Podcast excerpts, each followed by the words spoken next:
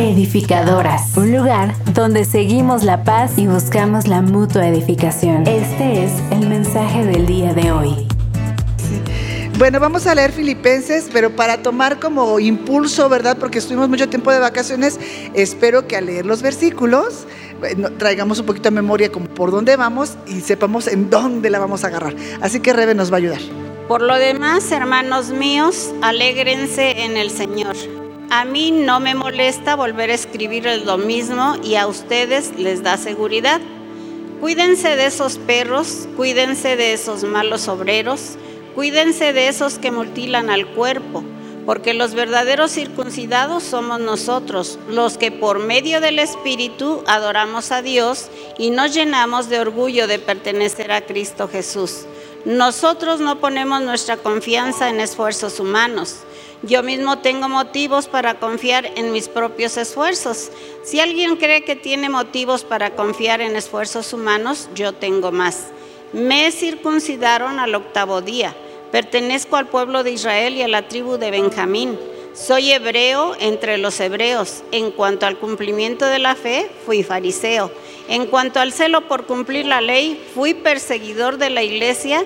Y en cuanto a la justicia que la ley exige, fui intachable. Pero todo aquello que para mí era valioso, ahora lo considero sin valor por causa de Cristo. Es más, todo lo considero una pérdida comparada con el supremo valor de conocer a Cristo Jesús, mi Señor. Por Él lo he perdido todo y lo considero basura, con tal de ganar a Cristo y encontrarme unido a Él. No quiero la justicia propia que viene de obedecer la ley, sino la que se obtiene por la fe en Cristo. Esa es la justicia que viene de Dios y está basada en la fe.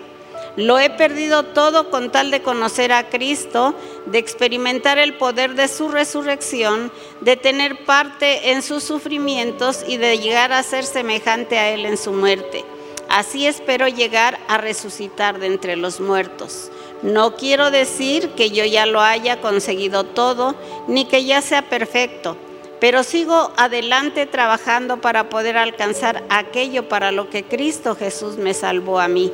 Hermanos, no pienso que yo ya lo haya alcanzado, más bien sigo adelante trabajando, me olvido de lo que quedó atrás y me esfuerzo por alcanzar lo que está adelante.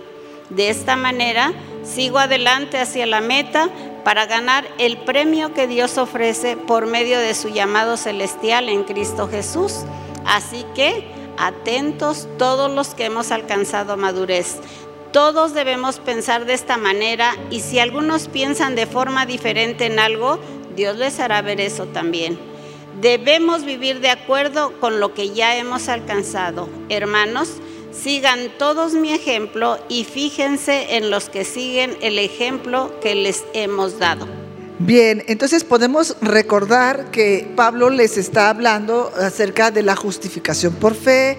¿Se acuerdan que nuestra versión era como más ruda, que decía cuídense de los perros, ¿verdad? De los malos obreros, eh, eh, y hablaba acerca de que de la gracia, ¿no? De que no había necesidad delante de Dios de justificarse a través de ningún tipo de obra. Por, más o menos por ahí estuvo toda nuestra clase. Entonces, depender de la justicia de Dios, que, es por la fe, ¿verdad? Y que es algo gratuito, tampoco se supone que pueda fomentar en nosotros la complacencia con el pecado, pero tampoco, ¿verdad? La ilusión de que nosotros podemos alcanzar perfección.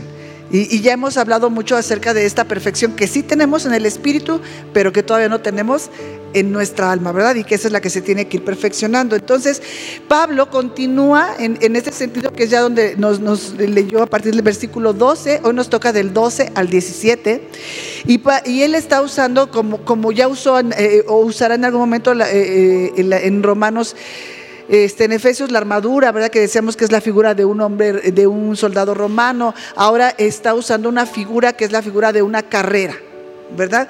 Entonces, usando esta metáfora de la carrera, Él nos hace saber que a pesar de que Él ya ha corrido, de que ya lleva bastante eh, trecho recorrido, ¿verdad? Aún no llega, aún no llega a la meta, todavía no cumple ese propósito. Todavía no alcanzo la perfección y, lo que nos leía Rebe y que ya vimos es todavía no alcanzo esta completa semejanza. Todavía Cristo no ha terminado de ser formado en mí.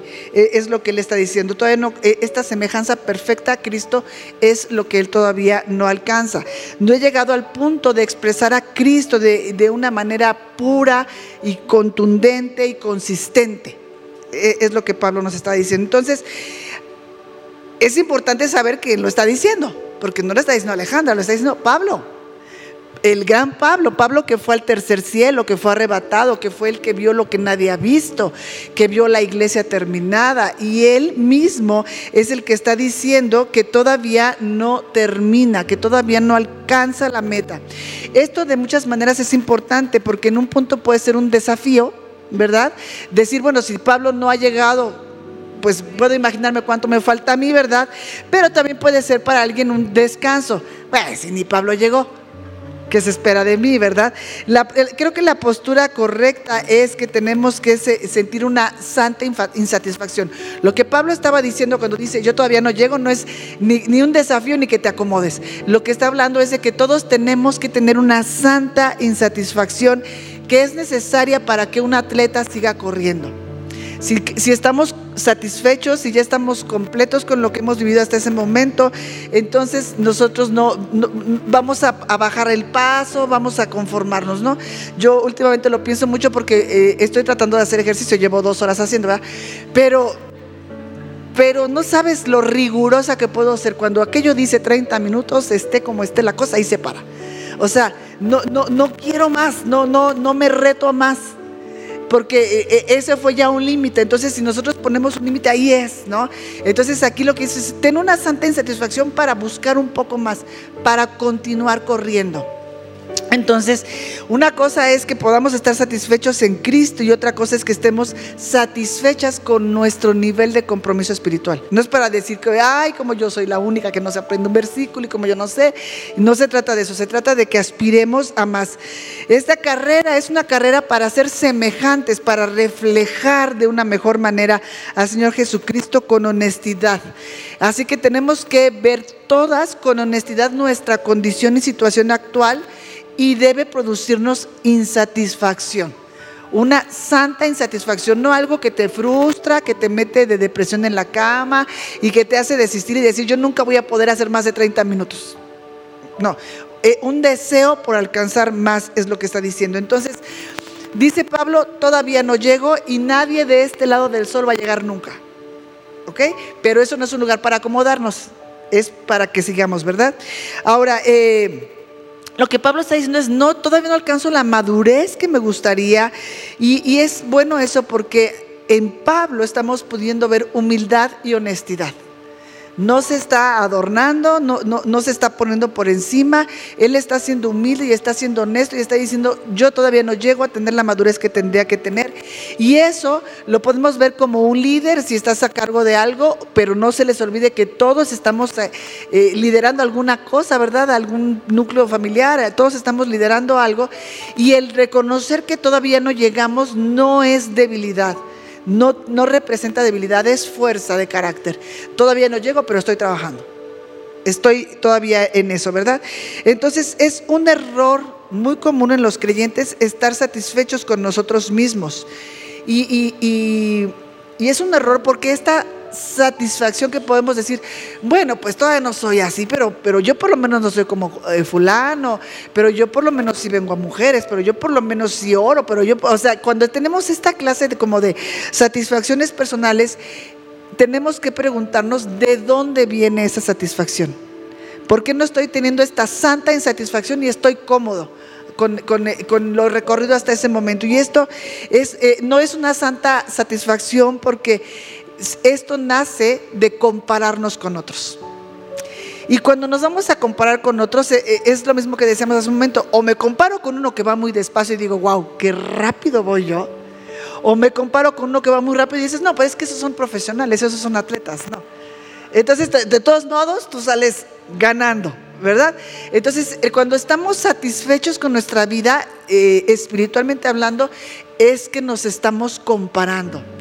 Y o bien con uno que va muy despacio o con otro que va muy rápido, pero nosotros siempre nos acomodamos. Entonces no, no podemos estar satisfechos. Esta, esta clase de, comparaciones con el que va más rápido o más lento, ambas, no nos guían hacia la madurez. No nos guían a una mejor expresión de Cristo, pero sí tiene todo el potencial de dirigirnos al orgullo, porque lo hago mejor que el que va de lento, lento, o al desánimo, porque aquel van tan rápido que yo no los alcanzo. Yo no, yo, yo no entiendo, entonces yo me voy quedando. Entonces, eh, ambos tienen un potencial no de dirigirnos hacia la verdad y hacia la madurez, sino al desánimo o al orgullo que bien lo hago yo. Y ninguno de los dos son de parte de Dios.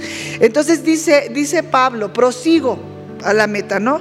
Este prosigo en el griego eh, eh, es algo que se usaba, ¿verdad?, para los velocistas y se refiere a tener una acción enérgica. O sea, no es, pues bueno, vamos. E, es tener una actitud enérgica, decisiva, agresiva y persistente hacia un punto. Y eso es algo importante. Cuando tú vas corriendo, tienes que saber hacia dónde vas. O sea, no vas a tontas a locas. Tú tienes un objetivo, hay un blanco en el que tenemos que atinar, ¿verdad? Entonces, es, eh, el proseguir es una actitud muy persistente y muy enérgica en donde tú vas dirigido hacia un punto que tienes muy claro. Pablo corría hacia la santificación, hacia la perfección de su alma. ¿Qué significa cuando hablamos de la perfección de su alma? Mientras esta alma, mente, emociones y voluntad se someta más rápidamente y más totalmente al gobierno de Dios, el que va a verse en nosotros es Él. Mientras eh, nosotros sometamos más nuestro yo, entonces será menos de nosotros y será más de Él y eso representará la santificación progresiva. Entonces Pablo corría con toda esta energía, con toda esta decisión, con toda esa persistencia hasta esta santificación de su alma. ¿Les dije cómo se llamaba el tema? Se llama ¿Qué los estorbó? ¿Qué los bueno, es que el versículo dice los, pero pues, ¿qué me estorbó incluso? ¿No? Una pregunta, ¿no? ¿Qué nos estorbó? Entonces, Pablo esforzaba todos sus músculos espirituales para ganar el premio, porque ahí está hablando de un premio. El premio, el premio es llegar. El premio no es que te conformes con que tienes una vida menos difícil que la que tenías antes, no es que te conformes con que ya no soy en tantos gritos en tu casa, no es que te vayas conformando, es que vayas anhelando más de lo que Dios está esperando de ti. Entonces, él aplicaba todo, todos sus músculos espirituales para el premio. El premio del que Pablo habla eh, eh, eh, es esta semejanza, esta representación más clara, más nítida, más correcta de la vida de Jesucristo en cada uno de nosotros. Este premio lo, lo va a recibir, lo va a ver aquí. Pero el premio, el premio mayor es allá. Cuando tú puedas verlo cara a cara y entonces no tengas que escuchar híjole, eh, no te conocí, ¿verdad? y que puedas escuchar, bien hecho, buen siervo y fiel, ¿verdad?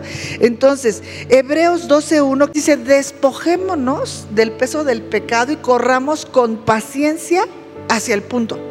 ¿Verdad? Hacia el premio.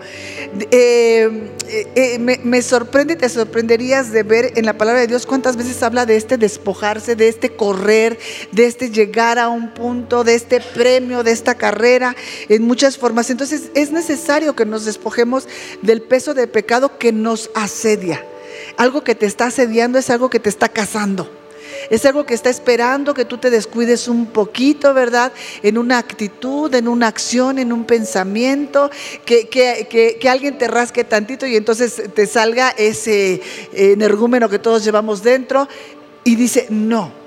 ¿verdad? Vamos a correr despojándonos. Vamos, por correr que decimos, vamos a avanzar. Correr es avanzar rápidamente, no para acumular un montón de información, no para hoy saber más de lo que sabíamos mañana, ayer. Avanzar para poder expresar hoy mejor al Señor Jesucristo en todas las áreas de nuestra vida. Entonces, dice que corramos con paciencia. Paciencia significa entonces que corramos con resistencia, con una determinación constante, sin ceder a la tentación de bajar el ritmo Sin decir, ya, fueron 30 minutos y es todo el esfuerzo que yo puedo hacer. Ya me gritaste ayer, me gritaste hoy y es todo el esfuerzo que puedo hacer. Ajá.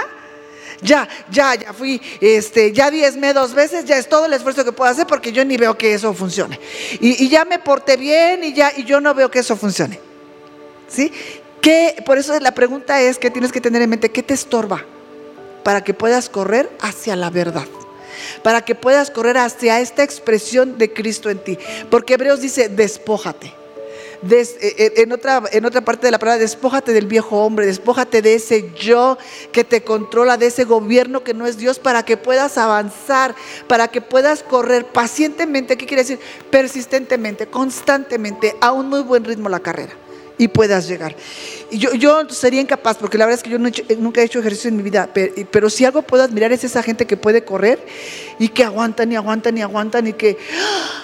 O sea, ¿cómo no se ahogan? O sea, verdaderamente es algo que a mí me, me, me, me- impresiona la gente que tiene capaz, esta capacidad de disciplinarse y dicen, y creo que dicen bien, es una capacidad física fuerte, pero es una capacidad mental. Es esta gente que, no sabe perder, es esa gente que dice, yo voy a llegar aunque sea arrastrándome.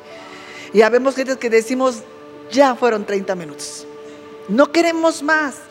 Entonces aquí lo que está diciendo es que seamos persistentes. Correr con paciencia es con constancia, constantemente, con determinación constante, sin ceder a la tentación de bajar el ritmo o de detenernos.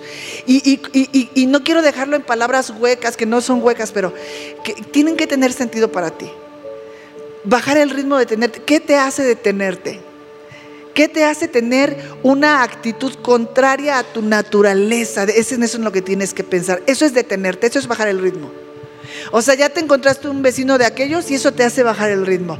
No te pagaron lo que te debían, te hace bajar el ritmo. ¿Sí me, me voy explicando? O sea, esto tiene que tener un sentido para ti, no te quedes con mis palabras. Eh, eh, estas palabras son una pista para que tú desarrolles, para que tú amplíes, ¿verdad? Entonces, que nada te va a detenerte.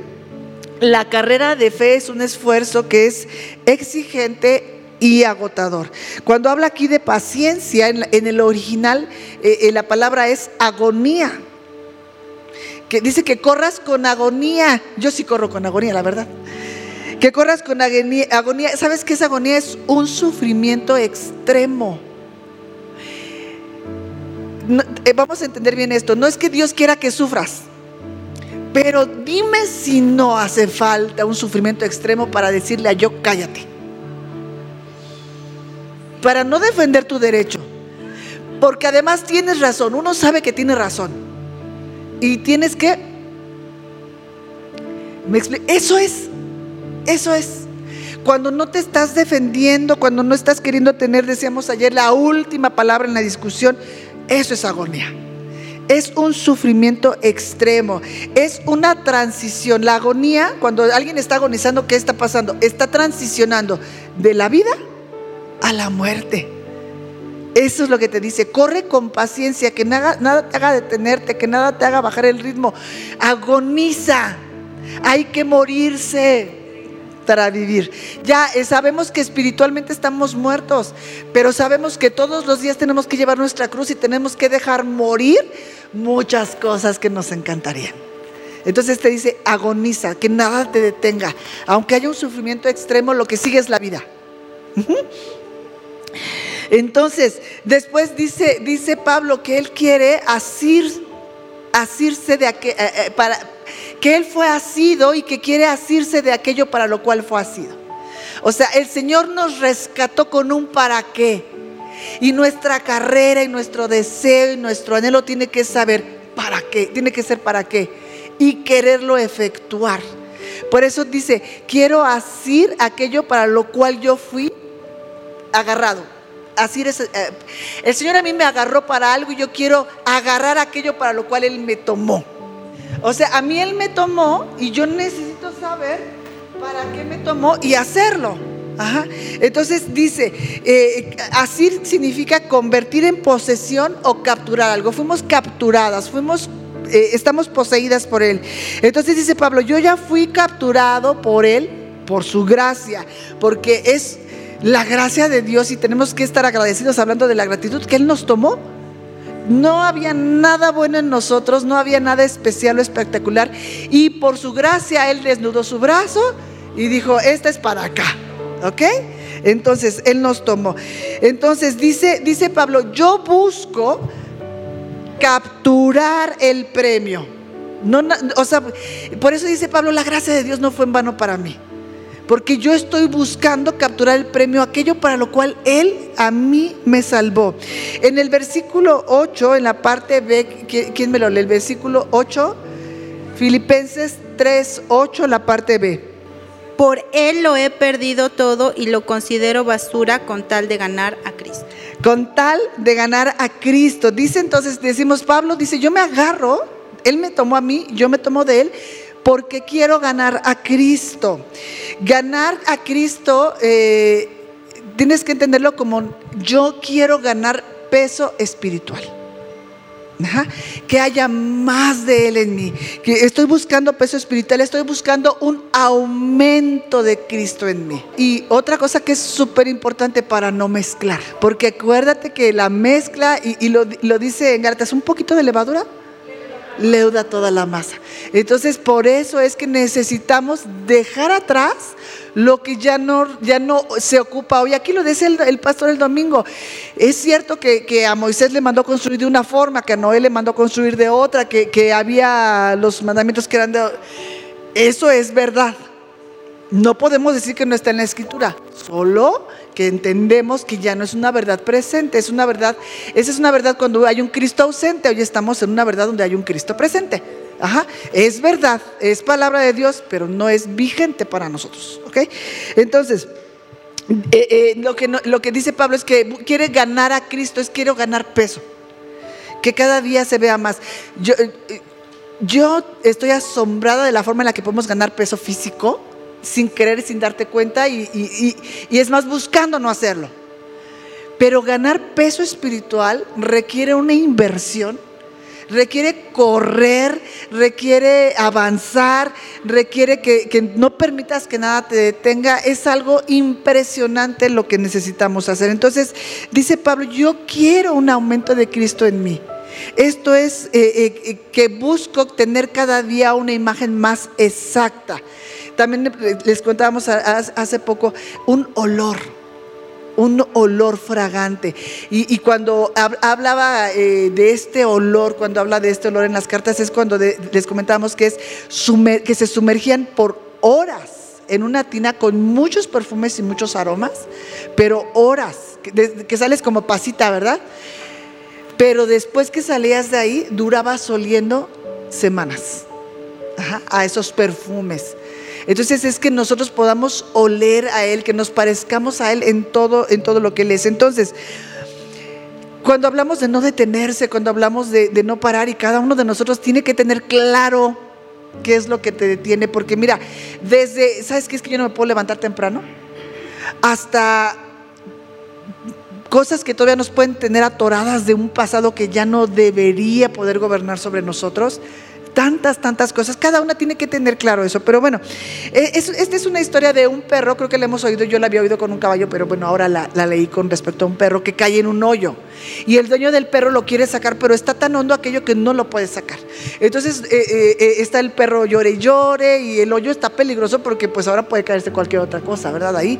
Entonces el, el dueño al no poder rescatar el perro, lo que decide hacer es enterrar al perro. Y entonces empieza a echar paladas de, tierra. Y entonces cuando el perro siente el golpazo de la tierra, porque supongo que ha de doler aquello, ¿verdad? Se sacude y se para en la tierra. Y viene el siguiente palazo, se sacude y se para en la tierra.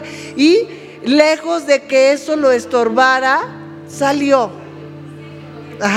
No importa cuántas paladas de tierra, no importa cuánto dolía, él continuó y él salió de ese lugar.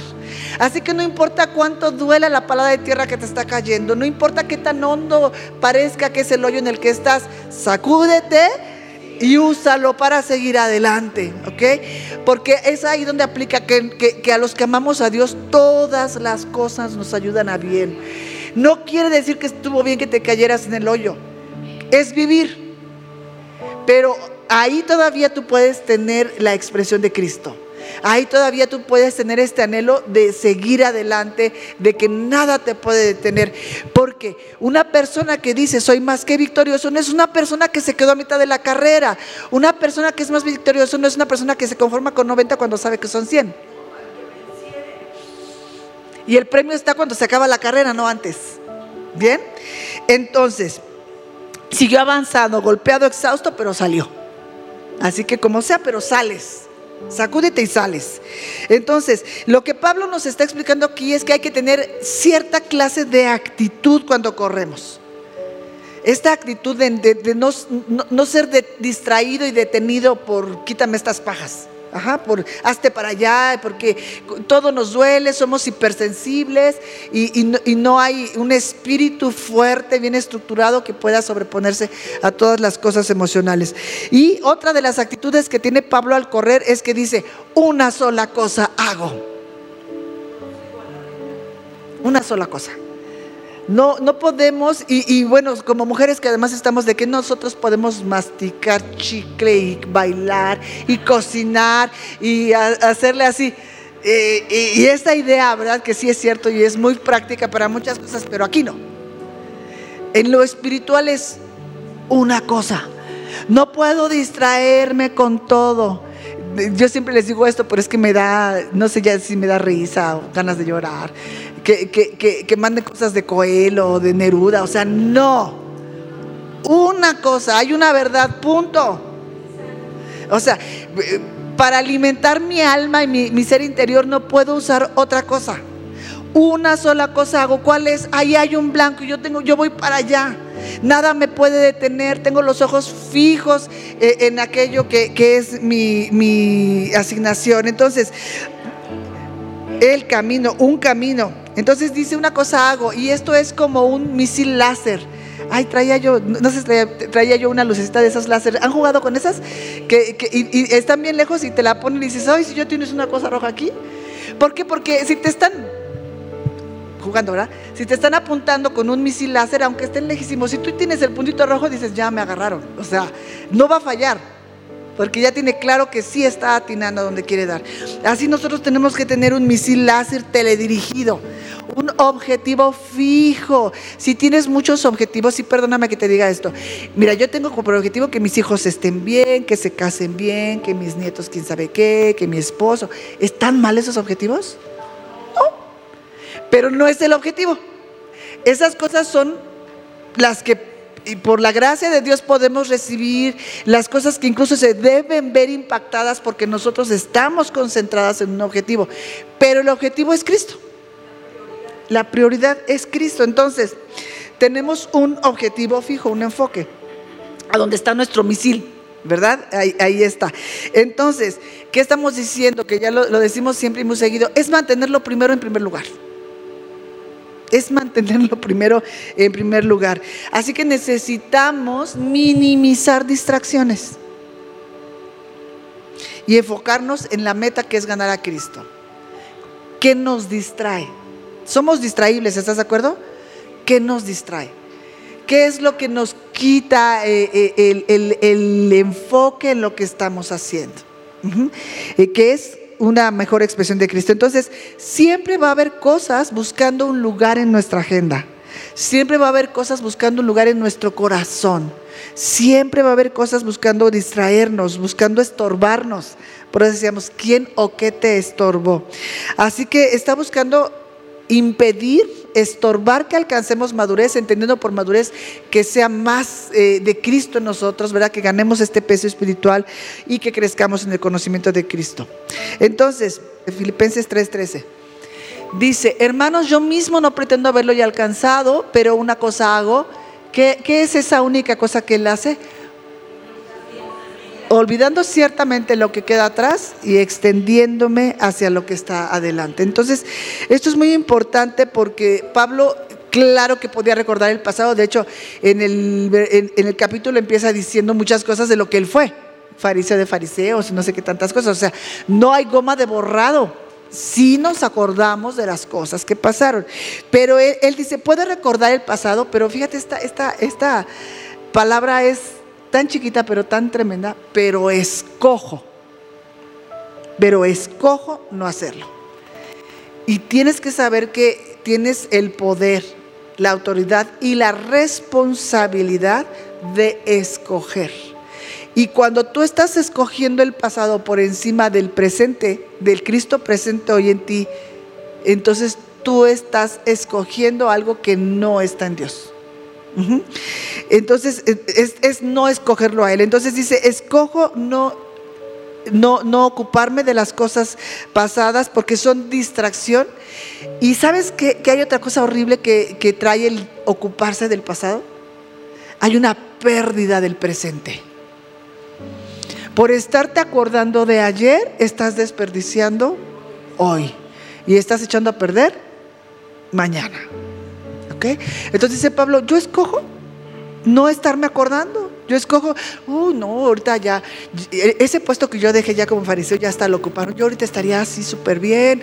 Y si me hubiera casado con alguien, no camina. Ya, no te casaste con ese otro, ya, está. No, no pasó. Entonces, dice Pablo, extendiéndome hacia lo que está por venir.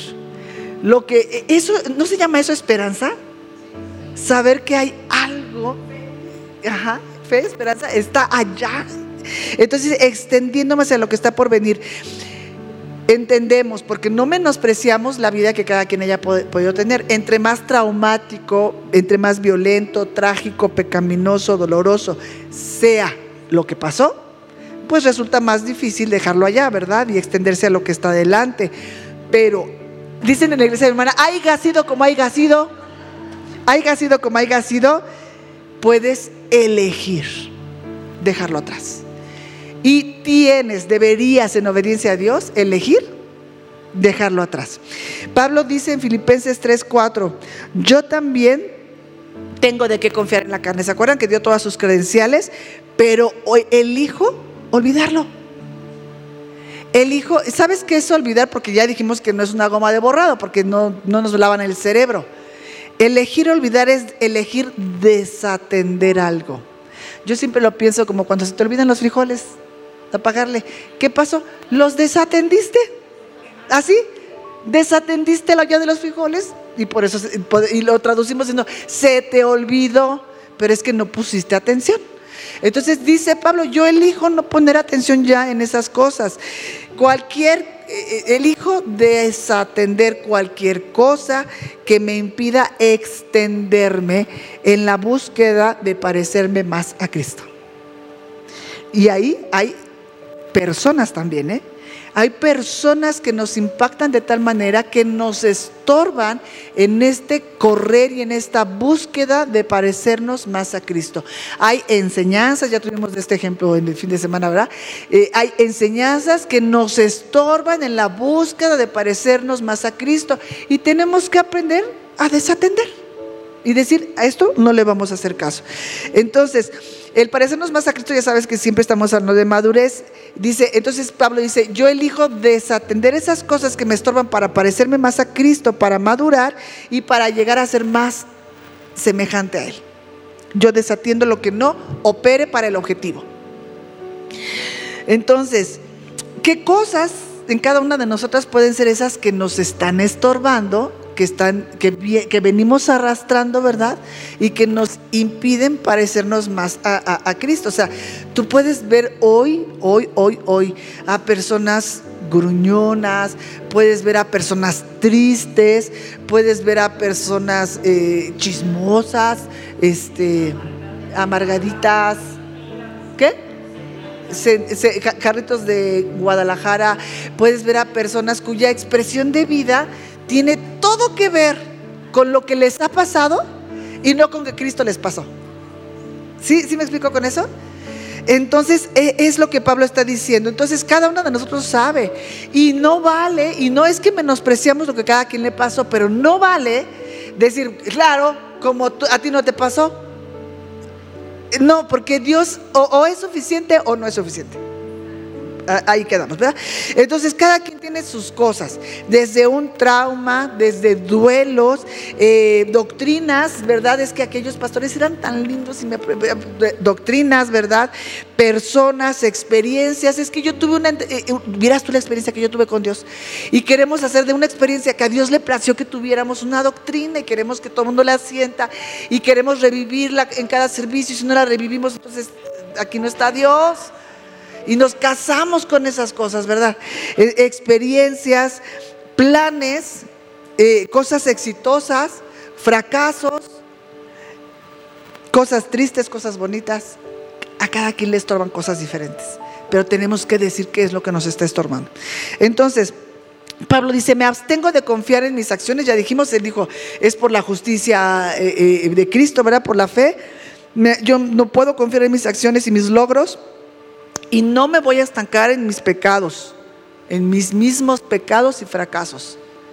Corro, corro, avanzo hacia lo que está por delante. Filipenses 4:8 dice, en lo que es, vamos a pensar en lo que es verdadero, puro, justo, digno, santo, eterno, de buen nombre. Y si no, no lo pienso. No lo pienso. Tenemos que aprender a llevar cautivos nuestros pensamientos en obediencia a lo que Dios dice que es verdad y no permitir que el pasado esté siendo un gobierno sobre nosotros. Y, eh, hablamos de pasados exitosos y pasados fracasosos, ¿verdad?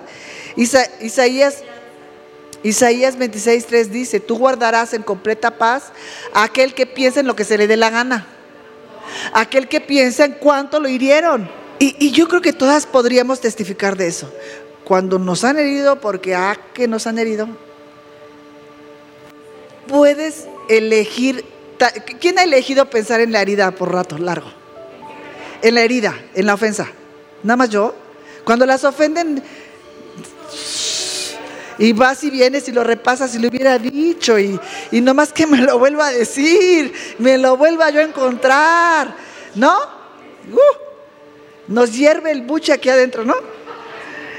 Entonces tú guardarás en completa paz aquel cuyo pensamiento persevera en la ofensa. Todos sabemos que eso es un hervir aquí adentro, que eso es un robo de paz, que, que, eso es algo que inquieta nuestro corazón, que incluso nos podemos llegar hasta enfermar. Entonces, pero también creo, y por la gracia de Dios espero que todos podamos decir que sí, hemos podido degustar. Tú guardarás en completa paz a aquel cuyo pensamiento en ti persevera porque en ti ha confiado. No perseveró en la ofensa, no perseveró en el pasado, no perseveró en lo que le hicieron, no perseveró en lo que no le alcanzó. Es que me robaron esa casa, es que me... No, no, en ti persevera y eso produce paz. ¿Alguien ha experimentado esa paz? 26.3. Di conmigo, no soy una vaca rumiando Y se lo comen, la ofensa, y a rato se acuerdan y otra vez. Las vacas lo rumían, lo, traen otra vez del estómago y otra vez empiezan. Mm. ¿Da cosita de asco? Pero ¿cuántas han rumiado? No somos una vaca rumiando para estar trayendo el pasado y que nos vuelva a afectar y lo volvemos a comer y nos lo volvemos a tragar y volvemos a echar. No. ¿No? Entonces elijo no estar nunca más influenciado o afectado por esas cosas, es lo que Pablo está diciendo.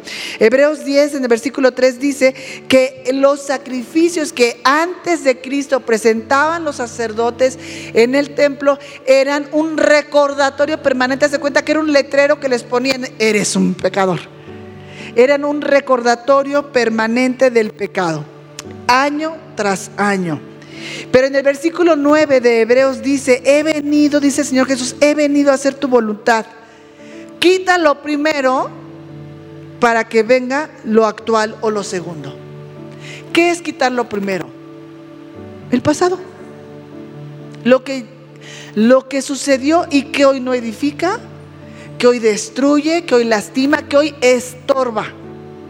Entonces dice el Señor Jesús, me has enviado para que sea quitado lo primero, lo que ya no es útil en esta época, ¿verdad? Y sea puesto lo segundo. Y en el versículo 18 dice que obtenían la paz por medio del perdón, que se obtiene la paz por medio del perdón. Todo el mundo tenemos pasados, presentes y te digo una cosa y también futuros de ofensas. No solamente de las que recibimos, de las que hacemos. Porque cuántas personas tendrán que estar en otra iglesia ahorita oyendo este mensaje y perdonándonos a nosotros. Porque aquí no estamos las ofendidas, también estamos las ofensoras, ¿verdad? Entonces nosotros, dice el versículo dicho, que se obtiene la paz por medio del perdón. Hebreos 10, 10, 3, 10, 9 y 10, 18. 3, 9, 18. Ajá. Te falta paz. Estás rumiando y se te viene y regresa y va y sube y baja. Necesitas perdón. A veces aceptar el perdón. Ya te perdonaron. ¿Por qué te castigas tú? Para empezar, ya te arrepentiste y Dios ya te perdonó. Lo con ya paz con Dios dices, ya está, ¿no? Las personas ya te perdonaron. Y si tú necesitas perdonar, escucha lo que te voy a decir, no necesitas que te pidan perdón. Esta es tu elección. Y el premio de tu perdón se llama paz. Se, llama que te vuelva a calentar el sol. Se llama que vuelvas a respirar profundo.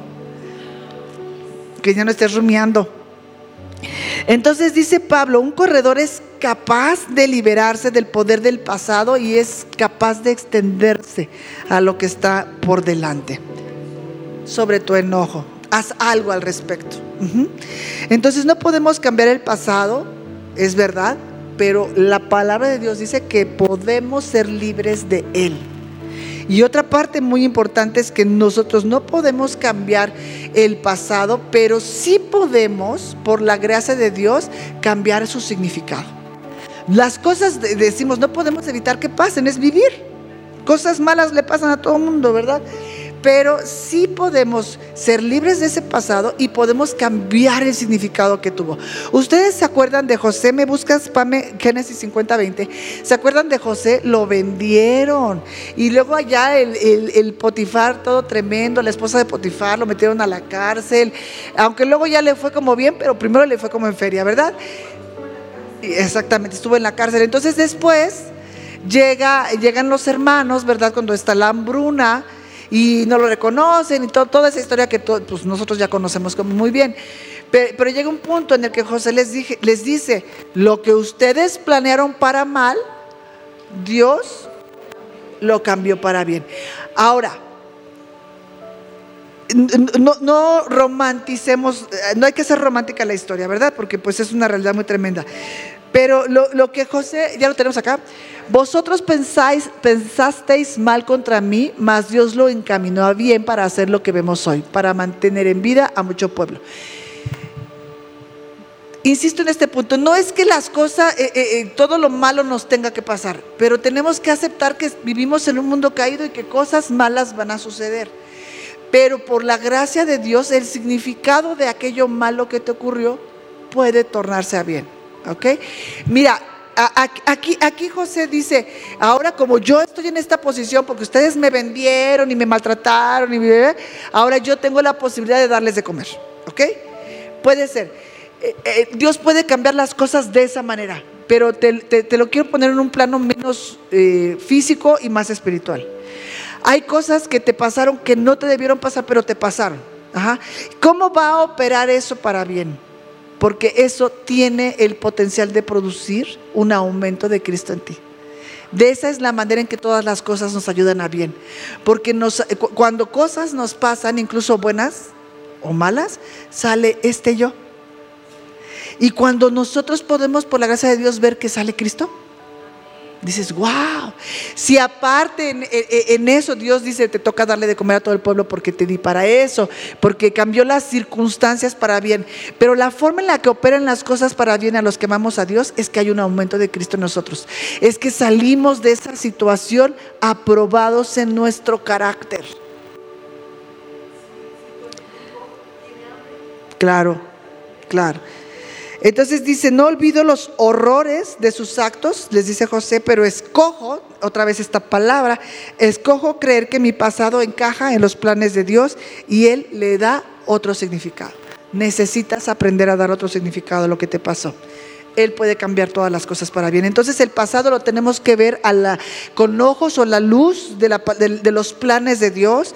La carrera no se va a hacer más fácil con el tiempo, pero el premio que vamos a obtener bien vale la pena el esfuerzo, ¿verdad? El versículo 14 dice, corro al premio del supremo llamamiento, Efesios 3:14. Entonces, cada uno de nosotros, sin importar qué tan rápido, qué tan lento, cuántos obstáculos, eh, qué, qué- tipo de carrera estemos corriendo, todos vamos a cruzar la meta y todos vamos a ver a Cristo cara a cara. Primera de Juan 3, 2 dice que, que lo vamos a ver tal como Él es, sin supuestos, sin intermediarios, sin imaginaciones y sin velos. El premio, verlo tal como Él es. Hay un ejemplo de, de una persona que fue a, un- a una granja y, y estaba a un lugar, hace cuenta de este lugar, y en varios lugares había estos eh, círculos que ponen para dar en el blanco. Ajá. Y todos los que estaban ahí pintados y todos tenían la flecha, pero en el centro, o sea, una cosa, una precisión que el hombre cuando entró se quedó sorprendido y dijo, wow, qué puntería, porque estaba aquí, allá, y todos, todos tenían la flecha, pero en el mero lugar. Y entonces le dijo al dueño, wow, estoy impresionado de la puntería que usted tiene. Miren nada más en tan diversas formas que, que disparó y, siempre dio en el centro. Y le dijo, ah, no, primero disparé las flechas y luego pinté los círculos. Y hay gente así que primero está disparando sus flechas, ser exitosos, ser renombrados, tener la clase de vida que yo quiero, la economía, el estatus social. Hacen su vida, tiran su flecha y luego alrededor de ella quieren pintar su vida. Alrededor de ella quieren pintar a Dios. Pero hicieron lo que quisieron. Hace poco teníamos eh, eh, eh, una, una amiga de mi hermana tuvo un accidente y- y bueno, pues este accidente hizo que, que- la vida se pusiera en perspectiva, ¿verdad?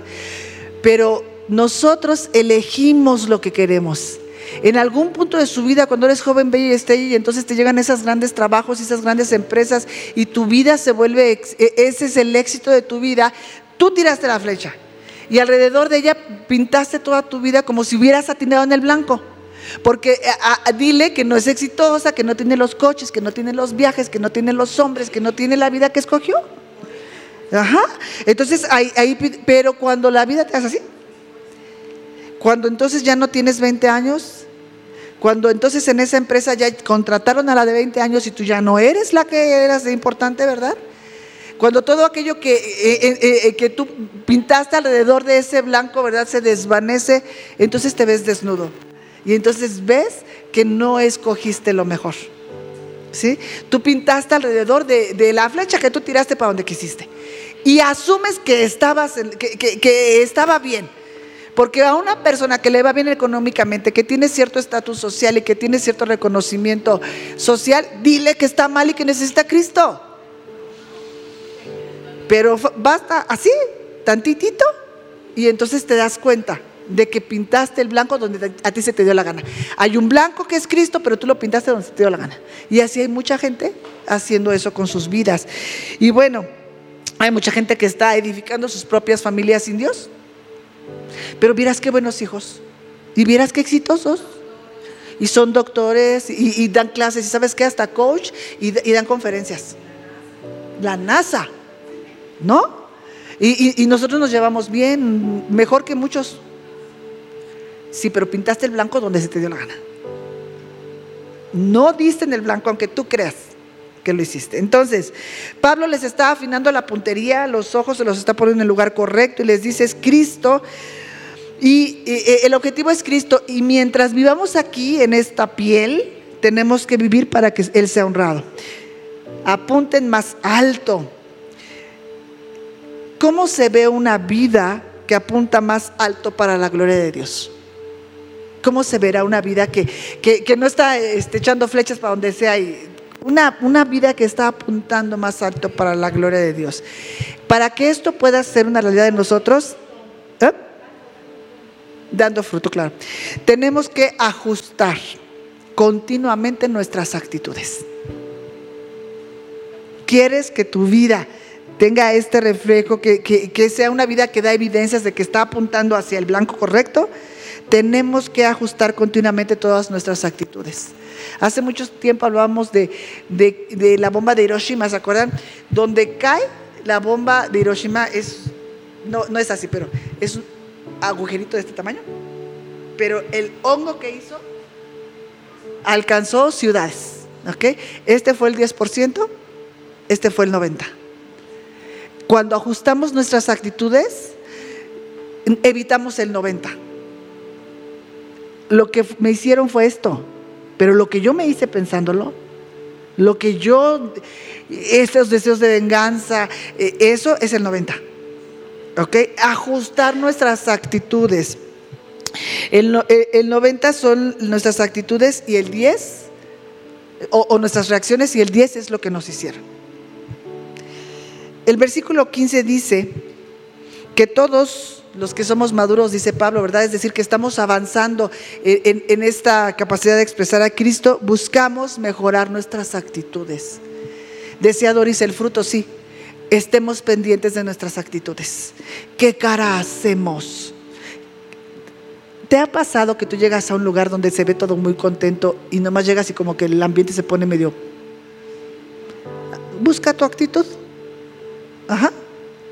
Entonces tenemos que vivir eh, eh, eh, ajustando nuestras actitudes constantemente en el fluir de nuestra vida diaria. Como que siempre estamos esperando que pase algo importante para entonces sacar esa parte de nuestro carácter, ¿no? Y todos los días de la vida normalitos vamos arrastrando el apellido. Y el día que verdaderamente viene la prueba, ese día no puedes porque eso sí estuvo muy fuerte. Total que nunca. Entonces el versículo 12, Pablo nos dice, no soy perfecto, no lo he alcanzado, ya lo vimos, pero estoy alcanzando, estoy buscando alcanzar que mis reacciones alcancen también madurez, el alma. Decíamos, somos perfectos en el espíritu, pero el alma todavía no. Así que nuestra mente, nuestras emociones y, nuestras y nuestra voluntad tienen que estar revisándose para que esté teniendo la actitud correcta. Entonces, eh, en el versículo 15 Pablo dice, así que todos los que somos perfectos o maduros, esto mismo sintamos, si otra cosa sentís, esto también os lo revelará Dios.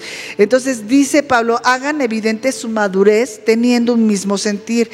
Ahora, Pablo dice, todos, todos, no se está excluyendo. Él sabe que necesita también someter su alma a un proceso de crecimiento. No hay nadie que va a llegar de este lado del sol. Un creyente maduro nunca dice que ya llegó. Un creyente maduro no dice, yo soy maduro.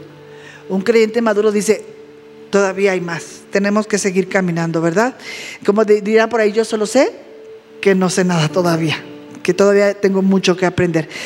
Eh, hubo un, un, hombre que llegó a un pueblito muy pintoresco y había un viejito ahí, ¿no? De esos que como que contaban la historia del lugar. Y este hombre queriendo hacer conversación con el viejito le dijo, eh, disculpe anciano, ¿en este pueblito han nacido grandes hombres? Y le contestó el anciano, no, ninguno, todos han crecido. Para ser un gran hombre no se nace, te haces, creces, maduras, ¿verdad? Entonces los grandes hombres crecen, ajustan sus actitudes para mostrar cada vez más humildad. Un hombre llamado Andrew Murray dice, las cosas insignificantes del diario vivir son las que prueban nuestro carácter diario. Lo de, lo de hoy es lo que prueba nuestro carácter. Entonces, eh, tenemos que saber que en momentos de debilidad o de descuido es cuando verdaderamente sale el que nosotros somos. Si tú quieres saber qué tan humilde es alguien, obsérvalo en la normalidad de su vida. Ayer hablaba con unas personas que tienen cámaras en, su, en, su, negocio. Y, y bueno, mientras hablaba con ellos les decía, hay que poner cámaras Ah, porque y le aprietas aquí y ves esta parte, y le aprietas acá y ves aquella y aquí le acercas y bueno, te enteras de todo, ¿no? Tienes aquello vigilado, no se te va una de tu negocio. Y les decía yo, hay que ponernos cámaras también en el corazón para estar revisando nuestras actitudes, ¿verdad? Porque es que si nos pudiéramos observar todo el día, veríamos qué tan humildes somos, ¿verdad? Y ya dijimos, o sea, qué tanto pensamos en los demás, no nada más en nosotros. Entonces, ya voy a acabar, ¿eh? Eh, dice Pablo, manténganse enseñables y al, al final del versículo 15 nos decía que Dios nos revelará si hay otra cosa. Vamos a dejar a Dios que sea Dios y que sea Él el que tiene la responsabilidad de señalarnos los defectos en alguna cosa acerca de nosotros mismos y que nos dé la convicción de ir, de, transformarnos y de cambiar. Dios lo hace a través de la predicación, a través de la oración, a través de la lectura, a través, Dios tiene muchas maneras de hablarnos, de verdad. Entonces tenemos que dejar a Dios que sea Dios y si está hablando algo, pues oírlo, ¿verdad? Entonces, eh, eh, sabiendo que cada creyente tenemos dentro de nosotros viviendo al Maestro de los Maestros, al Espíritu Santo para guiarnos. Por lo tanto, un creyente nunca puede estar en neutral. Nunca puedes estar a la deriva. Si tú pones en una bajadita un coche neutral, se va. Si tú pones tu alma en neutral, se va. O sea, somos personas que estamos atentas, que estamos eh, viviendo correctamente. Entonces, eh, no podemos aminorar nuestro paso, tenemos que mantener el, ritmo, aunque no todos caminamos al mismo ritmo, aunque no todos vamos al mismo paso, ¿verdad? Todos estamos aptos, todos hemos sido llamados, todos estamos habilitados por el Espíritu Santo para hacer la obra. Así que nadie debe quedarse atrás, no te descartes. Las personas tendemos a, si ya se nos puso difícil, nos descartamos. Ay, total que yo ni correrse. No, todos estamos llamados y aptos por Él. Todos estamos aptos para llegar a la meta que es manifestar a Cristo de una forma más clara. Pero, pues no todos vamos en el mismo lugar, ¿verdad? Unos van más atrás, otros más adelante, pero todos estamos avanzando. Así que no descuides lo que aprendes, pero tampoco descuides lo aprehendido. Ajá. Sí, lo que ya agarraste. Ajá, para que puedas avanzar no, descuides lo que ya, ya fue tuyo. Entonces, no retrocedas, no te relajes, no pongas tu vida espiritual en neutro, no aflojes la marcha, no olvides el propósito en tu vida que es Cristo, avanza. Y entonces Pablo sigue diciendo, imita a las personas que son dignas de seguir, en el versículo 17 que es el último. Y, y dice, como dice en 1 Corintios 11.1, sed imitadores de mí como yo de Cristo. ¿Qué es lo que Pablo está diciendo? Hay una construcción que hay que hacer, ¿verdad? Y yo soy un plano de esa construcción. Yo voy siendo un modelo para esa construcción. Por eso dice, imítenme, a mí. En el versículo dice, imiten a los que así se conducen según el ejemplo que tienen en nosotros. Hoy es tan famoso esto de seguir gente. Y son gente a la que admiras, son gente a la que le quieres aprender algo. Eh, eh, eh, pues que han dicho. Son, personas que son como de admiración para nosotros y que van formando un criterio, ¿verdad? Una forma. Entonces Pablo dice, sí está bien seguir, pero sigan a las personas correctas. Hay personas entre ustedes y, y hay personas entre ustedes que son personas dignas de seguir en su ejemplo. Imítalas a ellas sé, buen imitador, sigan a las personas correctas y otra cosa importante, sean las personas correctas para seguir. hace poco salió la noticia de un beisbolista, porque mi esposo ve eso, que maltrató a su esposa. Urias maltrató a su esposa. Y entonces lo vieron, lo grabaron, y entonces el equipo lo tuvo que correr. Estaba por firmar, creo que me dijo mi esposo, un contrato de 200 millones de dólares. Y se le ocurrió, este, bueno, creo que no le pegó, pero le maltrató, pues, ¿no? Le tuvo un trato muy rudo y se perdió su contratito de 200 millones de dólares porque el equipo dijo, nosotros no podemos, porque además era reincidente, pasar esto, ¿no? Entonces, hay personas que son puestas para ejemplo, como se suponen los deportistas. Por eso es que los equipos no les pueden permitir cuando salen los de la selección con prostitutas y que si lo vieron, o sea, esas son cosas que no se pueden permitir mucho o nada porque se supone que son ejemplos para la juventud. Entonces nosotros somos un ejemplo. Tenemos que ser personas que sean dignas de seguir. Porque el mundo nos está observando. Hay muchos ojos puestos sobre nosotros. Una pregunta que cada uno de ustedes tendrá que contestar en su corazón. ¿En qué cristianos se convertirían los que nos rodean si nos imitaran a nosotros? ¿Qué clase de cristianos serían? Si te escogen como modelo, esas personas crecerían. Tenemos vidas dignas de imitación. Y recuerda, las buenas intenciones no santifican acciones, porque no basta que digas, no, pues yo, pues no, no, soy así, pero, pero yo tengo muy buenas intenciones. ¿No? No. ¿Qué clase de personas serían los creyentes? ¿Serían eficaces, eficientes en su llamado? Ya acabo con esto. En Gálatas 5, 7, el título de nuestro mensaje dice, ¿quién los estorbó para no obedecer a la verdad? ¿Qué te estorba para obedecer? A la verdad que es Cristo. Correr significa avanzar, no es hacer más.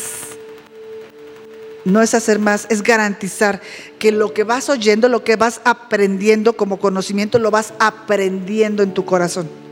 Con H, aprendiendo, haciéndolo tuyo en tu corazón y eso te está gobernado nosotros estamos y tenemos que seguir siendo entrenados cada día de nuestras vidas para la verdad, para correr hacia la verdad. ¿Se acuerdan que decíamos comunidad cristiana CC? Que decíamos que terminaba, eh, eh, es comunidad cristiana, Tierra Nueva Comunidad Cristiana, pero que el CC también es centro de capacitación. Estamos siendo entrenados para correr hacia la verdad. Cuando hay más verdad en nosotros, tenemos menos riesgo al error. Y cuando hay menos verdad en nosotros, corremos el enorme riesgo del error. De que caiga la flecha donde sea y pintemos el blanco ahí. Digamos, seguro que Dios con eso está contento porque Él ve mi corazón y ve mi intención. Las buenas intenciones no santifican nuestras acciones. Él está esperando una cosa puntual. Es ver a Cristo en nosotros todos los días, todo el día. En todas partes en los grandes momentos de nuestras vidas y cuando vas al refri abres y te tomas la leche, del cartón. Ahí. ¿Ok? ¿Preguntas?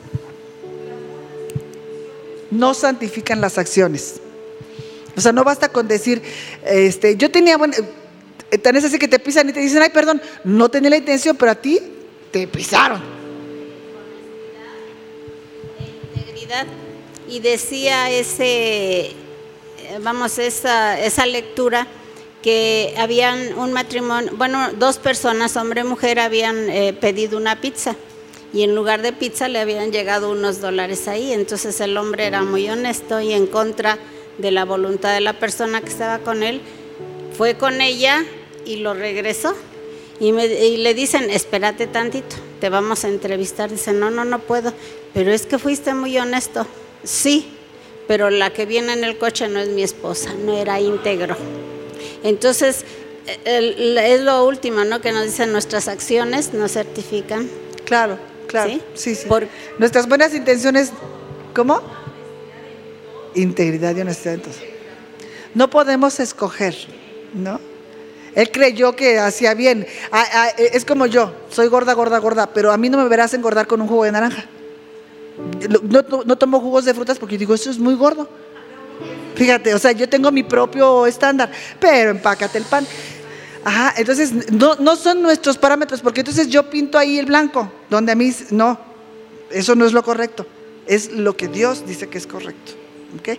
No, no, y, y, digo esto de las intenciones porque muchas de nosotras tenemos esta costumbrita de decir, es que Dios conoce mi corazón. Yo no tenía este mal deseo, no importa, eso no santifica lo que hiciste. Ahí hay que arrepentirse. ¿Ok? No basta con decir, Señor, tú sabes que yo te quiero seguir, pero no puedo. No. Si vas a seguir, ya lo estás haciendo. Ajá. Ser íntegros. Ajá. Bueno, pues estamos listas. Recomenzamos. La próxima semana continuamos. ¿Ok? Recuerda que tenemos una cita todos los jueves. Edificadoras de Tierra Nueva. Te esperamos en Avenida División del Norte 4344, sexto piso, a las 10.30 de la mañana.